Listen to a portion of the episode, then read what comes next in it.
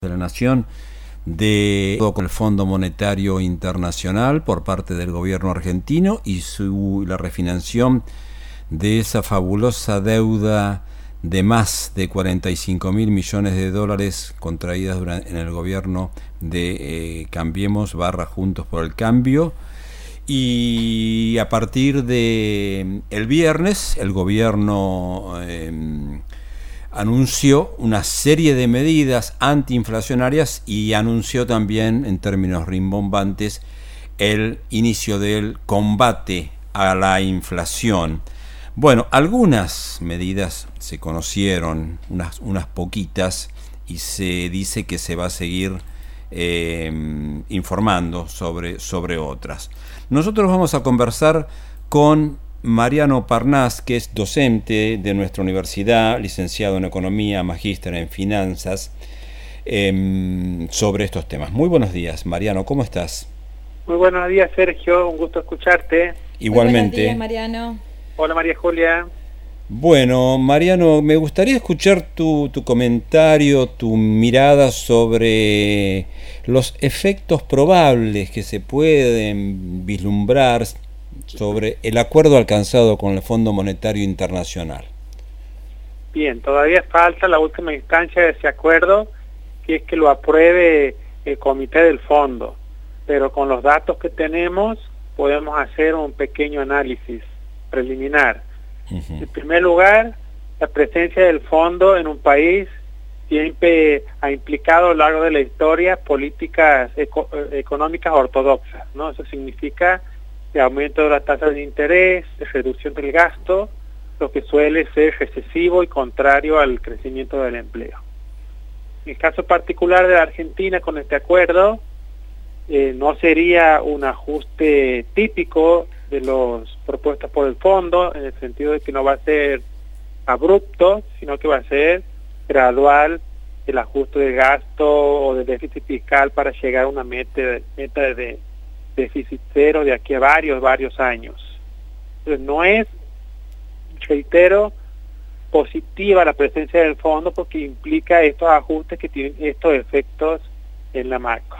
Aunque reitero que para el acuerdo que hemos hecho nosotros sería eh, heterodoxo en ese sentido para, para lo que estamos acostumbrados en la historia del Fondo Monetario. También habría un ajuste de tarifas, ¿no? Peligrosos en términos de la, de la inflación, de lo, que pueda generar, y ahí podemos este, estar abiertos a lo que ocurra en el futuro. Bien. Em, ¿Y qué opinas vos? Mm, ¿Se están conociendo las algunas medidas antiinflacionarias? ¿Qué, qué expectativas te genera frente a una situación eh, tan, tan compleja, tan difícil de abordar como es la inflación en la Argentina, ¿no? Sí, la verdad, lo has dicho muy bien. Tenemos una inflación desde, salvo los 90, desde los años 50. No creo que haya otro país en el mundo con tantos años de inflación. Es un problema que lo han tratado de afrontar muchos gobiernos de distintos ideologías y ninguno ha tenido una solución. La solución de los 90 ha sido pésima, digamos, ha sido... El uno a uno. Peor, sí, peor el remedio que la enfermedad en este caso, porque nos ha despertado otras enfermedades económicas, digamos, que son tan malas o peores que la, que la alta inflación. Considerando ese contexto, vamos a pensar qué es lo que ha hecho el gobierno ahora. Si uno coincide el concepto de inflación, es el aumento sostenido y generalizado de los precios. Generalizado significa que aumentan todos los precios, o la gran mayoría. y, y no se ha observado en estos tiempos, desde el anuncio de la guerra contra la inflación, ningún plan antiinflacionario, porque lo que se ha anunciado es solamente una política contra un precio de la macroeconomía o de la economía que es el precio del trigo o el maíz a lo sumo. Sí. Entonces no es un plan antiinflacionario teniendo en cuenta esta definición que es la más utilizada. ¿Esto del fondo estabilizador te estás refiriendo? Claro, esa es una medida, eh, puede ser una medida oportuna, no digo que sea ni buena ni mala, pero no es una medida antiinflacionaria porque solo combate un precio de la economía. Para ser antiinflacionaria tiene que atacar todos. Tiene que ser un plan, digamos, con varias medidas. O sea, este, este es un plan, pero un plan que ataca una, un precio, digamos, el precio del trigo, básicamente, de la harina y de sus derivados.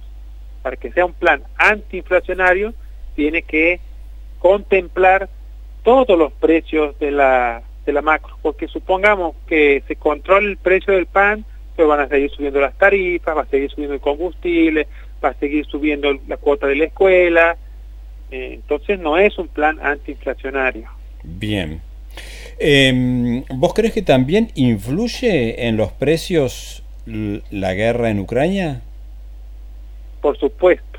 O sea, eso, el contexto internacional es lo primero que uno tiene que analizar cuando quiere hacer un diagnóstico sobre cualquier país del mundo, ¿no?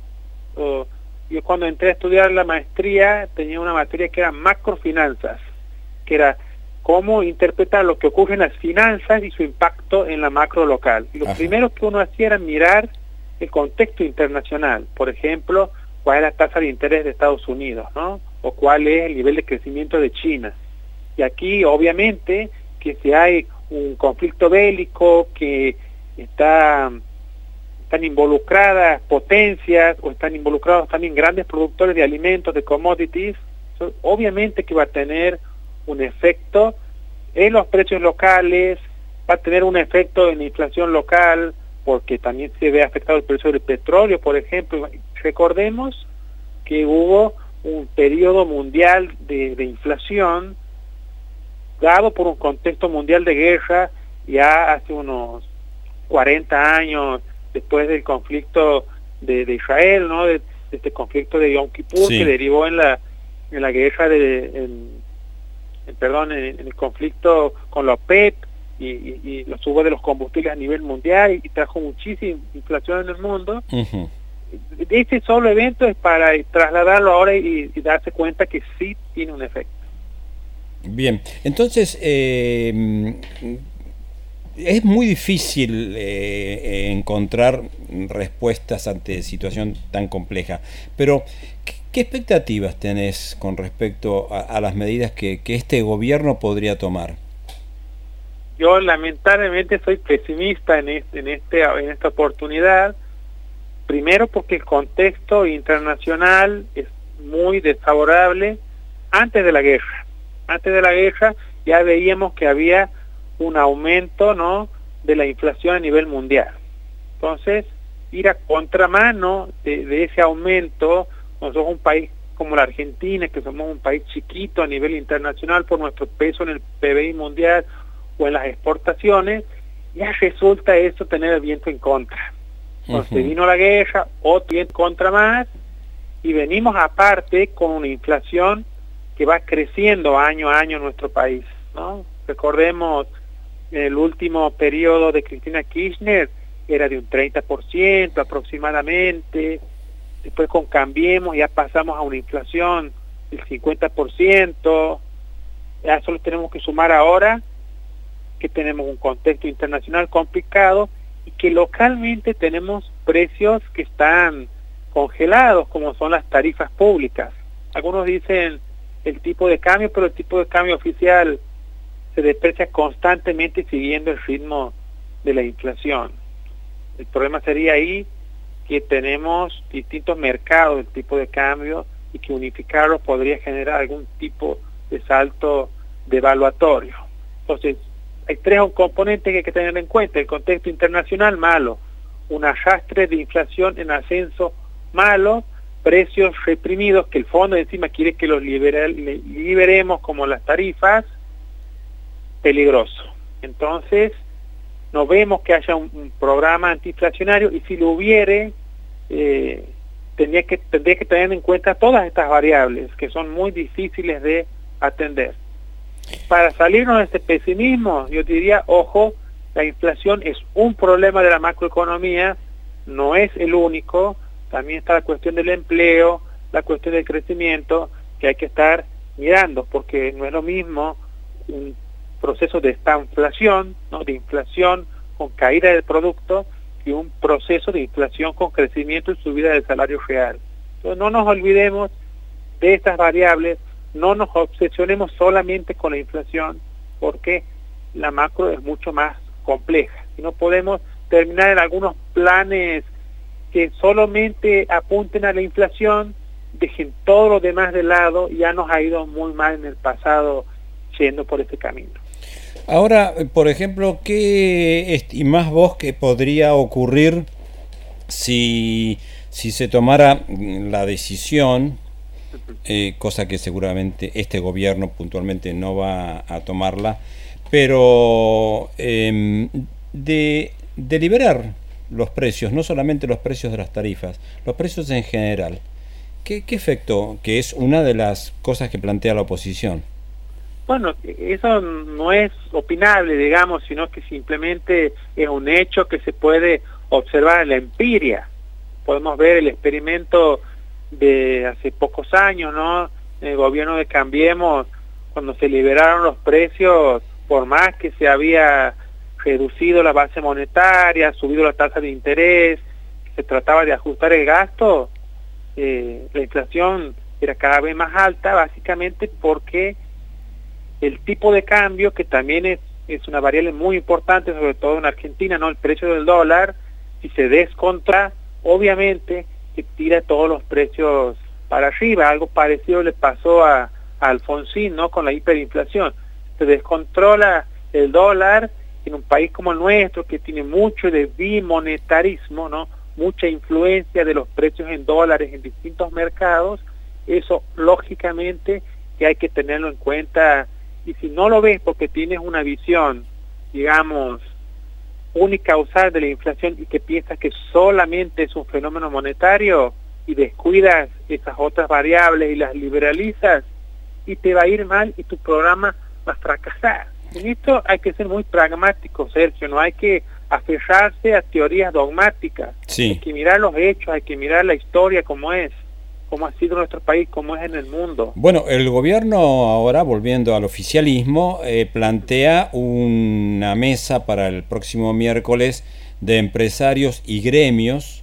¿Vos crees que ahí también podría, eh, apelando a la... Em, a, a combatir la inflación con un acuerdo de precios, por decirlo de alguna manera, como encorsetar la situación de los precios. ¿Vos crees que eso también puede funcionar o, no?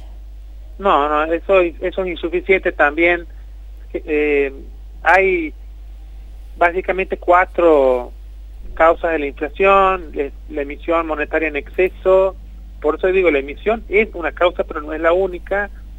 Después tenemos el tipo de cambio cuando se descontrola, la puja distributiva entre trabajadores y empresarios, que es a lo que apunta el gobierno, y por último, unas políticas monetarias que sean contrarias al, ciclo económico, al ciclo macro. Hay que tenerlas todas en cuenta. Si vos apuntas a una nada más, como es un acuerdo de precios, también tu plan está destinado al fracaso, porque te estás olvidando de las otras. Es importante atacar la puja. Un plan heterodoxo lo tiene que tener como una cuestión fundamental. Pero si no reduces tu emisión monetaria, no controla lo que pase con algunos precios fundamentales, ¿no? Como vamos a decir el tipo de cambio, los combustibles. Bueno, esto también tiene mucha influencia. Vemos cómo IPF actualiza las tarifas y luego eso se va contagiando a otros mercados. Mariano, sí. según las declaraciones del presidente, bueno, que mencionaba como una maldición, ¿no? De los argentinos el tema de la inflación, que es mm. un problema de todos, pero que también según las declaraciones, todos debemos ser parte de la construcción de la solución. ¿Qué puede hacer la persona común, el ciudadano común ante esta situación?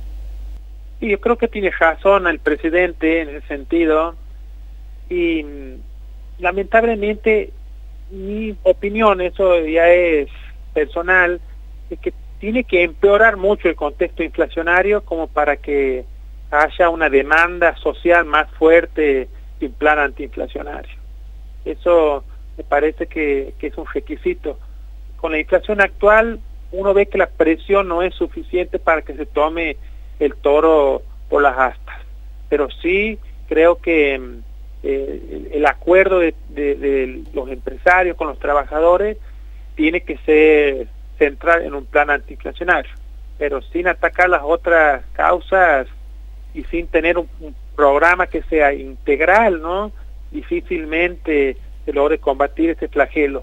Podemos intentarlo e igual fracasar. Ha habido muchos intentos en la Argentina de, de por ejemplo, el plan austral, que era un plan que parecía muy bueno, que, que tuvo éxito al inicio, después terminó fracasando. Pero bueno, son intentos que hay que llevarlos a cabo, que hay que pensarlos muy bien, debatirlos en, en distintos eh, sectores de la sociedad, ¿no? E intentarlo. No podemos continuar viviendo en la Argentina con estos niveles de inflación que nos traen otros problemas como el ciego país tan alto también que tenemos, valores atípicos a nivel mundial, como el estancamiento ya de hace tantos años. Entonces creo que sí, que hay que tenerlo como una prioridad y, y ejecutarlo. No sé quién lo va a ejecutar porque es dificilísimo, el riesgo de fracaso es alto, pero algún momento va a tener que ser el propicio. Bueno, eh, hay, hay quien gana con la inflación, ¿no? Siempre, siempre hay quien gana con la inflación. Obviamente que en, la inflación, cuando uno mira el, el índice, es un promedio, ¿no? Entonces, la inflación es de un 52% anual. Y en ese promedio tiene cambios de precios relativos adentro, es decir, algunos sectores económicos, por ejemplo, el agro o la industria puede subir mucho más y otro puede subir mucho menos. O puede haber un gobierno que esté más atento a que el salario real se actualice, que suban las jubilaciones, que le ganen a la inflación y demás, y otro que aproveche el contexto inflacionario para bajar el poder adquisitivo de los ingresos de la población. Por eso obviamente que no todos los gobiernos son los mismos cuando hay un contexto inflacionario, no todos los planes antiinflacionarios son iguales y sí, y la economía política aquí está muy, muy presente. Muchas gracias, Mariano. Te mandamos un abrazo grande. No, gracias a ustedes. Un, abrazo, a toda la audiencia.